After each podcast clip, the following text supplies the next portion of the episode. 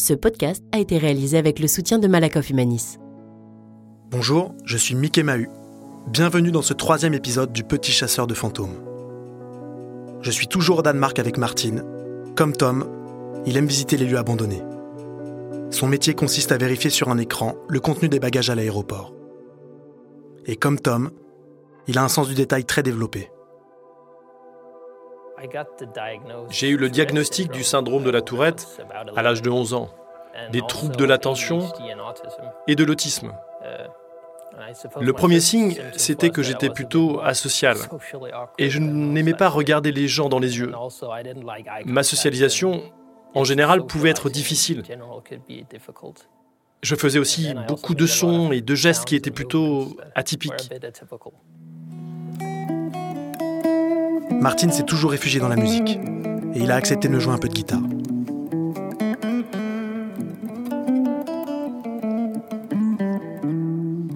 C'est ok d'être différent. Mais parfois, ce n'est pas aussi pratique, dans certaines situations, de fonctionner différemment des autres, alors que tout l'environnement est fait pour fonctionner normalement. Si tu fonctionnes différemment, ça te demande des efforts, de la patience.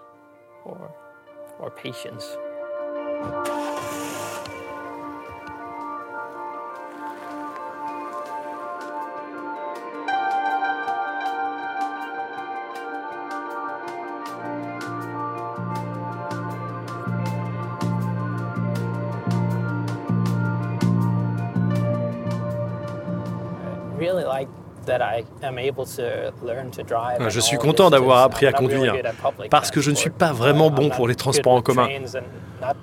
Je ne prends pas le train ni les bus. Si quelque chose ne va pas, si ça ne marche pas, bien s'il y a un problème avec les horaires, ça me sort de ma routine. En plus, si une personne s'installe à côté de moi dans un bus, si je suis près de la fenêtre par exemple, je ne vais pas oser lui dire de se bouger si j'ai besoin de sortir. Je peux rater même mon arrêt. Les transports. Souvent un moment de stress pour les personnes avec autisme. À Paris, Mathias, rencontré au chapiteau Turbulence, s'apprête à rentrer chez lui, en toute autonomie. Alors, par là. Donc là, on va où là? Bah, on va reprendre le, le RERC. Ouais. Parfois, les voitures euh, vont à toute vitesse, c'est pas possible. Oh, tu t'es jamais fait écraser? Euh, Est-ce que je me suis fait écraser une fois? Ben, ben non. Quelle question grotesque.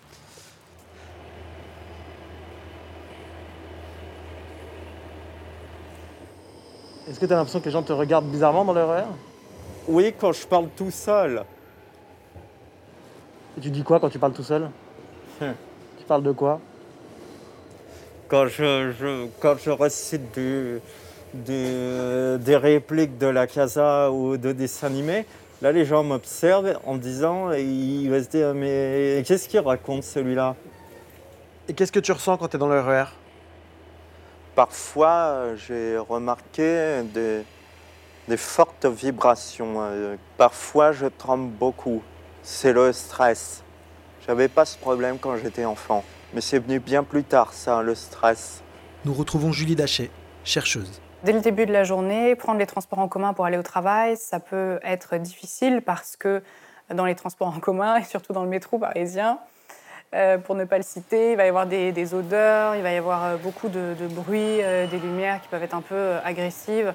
Et donc pour une personne autiste qui a des particularités sensorielles, rien que ça, voilà, une demi-heure de métro, ça peut provoquer une surcharge sensorielle, une fatigue, une anxiété. Par là. Là-haut.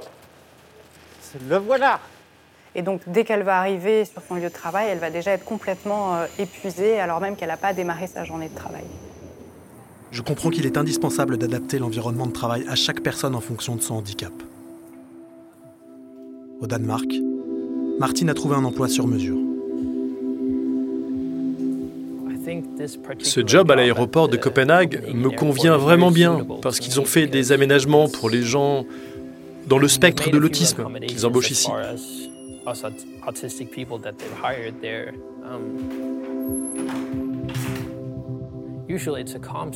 C'est généralement un cadre calme. Ce n'est pas comme si vous changiez d'endroit sans arrêt.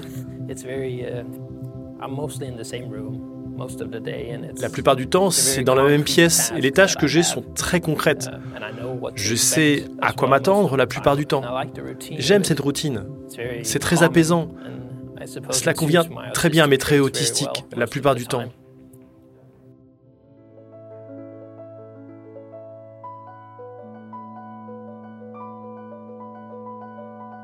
En cas de problème, Martine sait qu'il peut s'adresser à Nina, sa référente.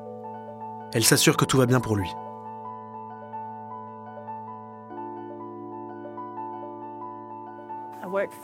Je suis responsable de la santé au travail. On se voit une fois par mois. On parle pour savoir si tout va bien, pour savoir s'il a besoin d'aide. Il pourrait avoir besoin d'un endroit plus calme, hmm, de plus de pauses que les autres. Il travaille plus vite que la plupart des gens ici. Il est assez rapide. On l'appelle le spécialiste.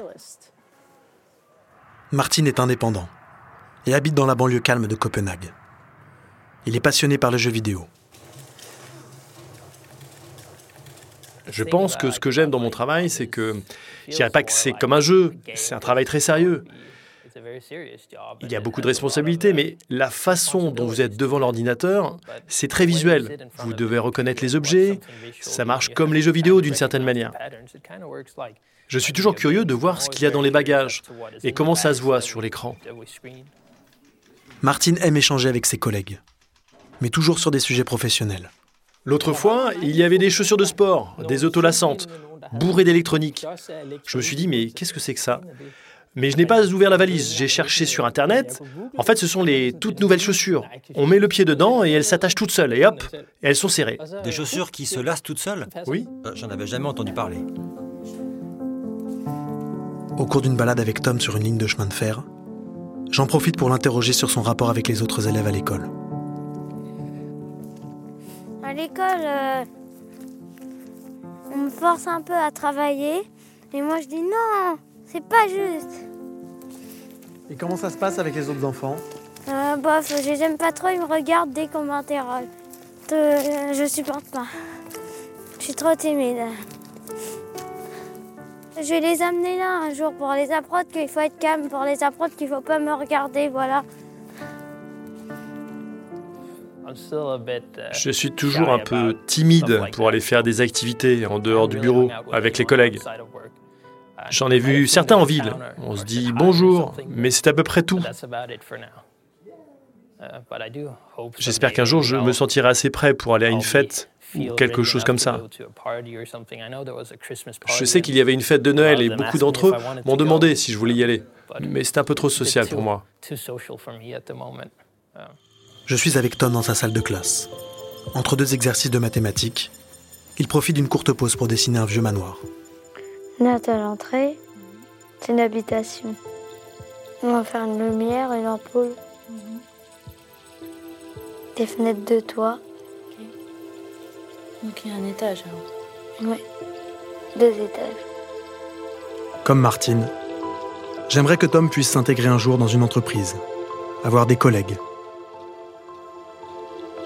6 x 3, 18.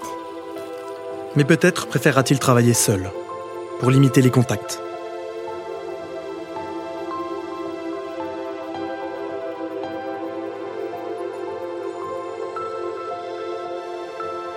Au Canada, une femme s'est faite un nom en parlant ouvertement de son autisme.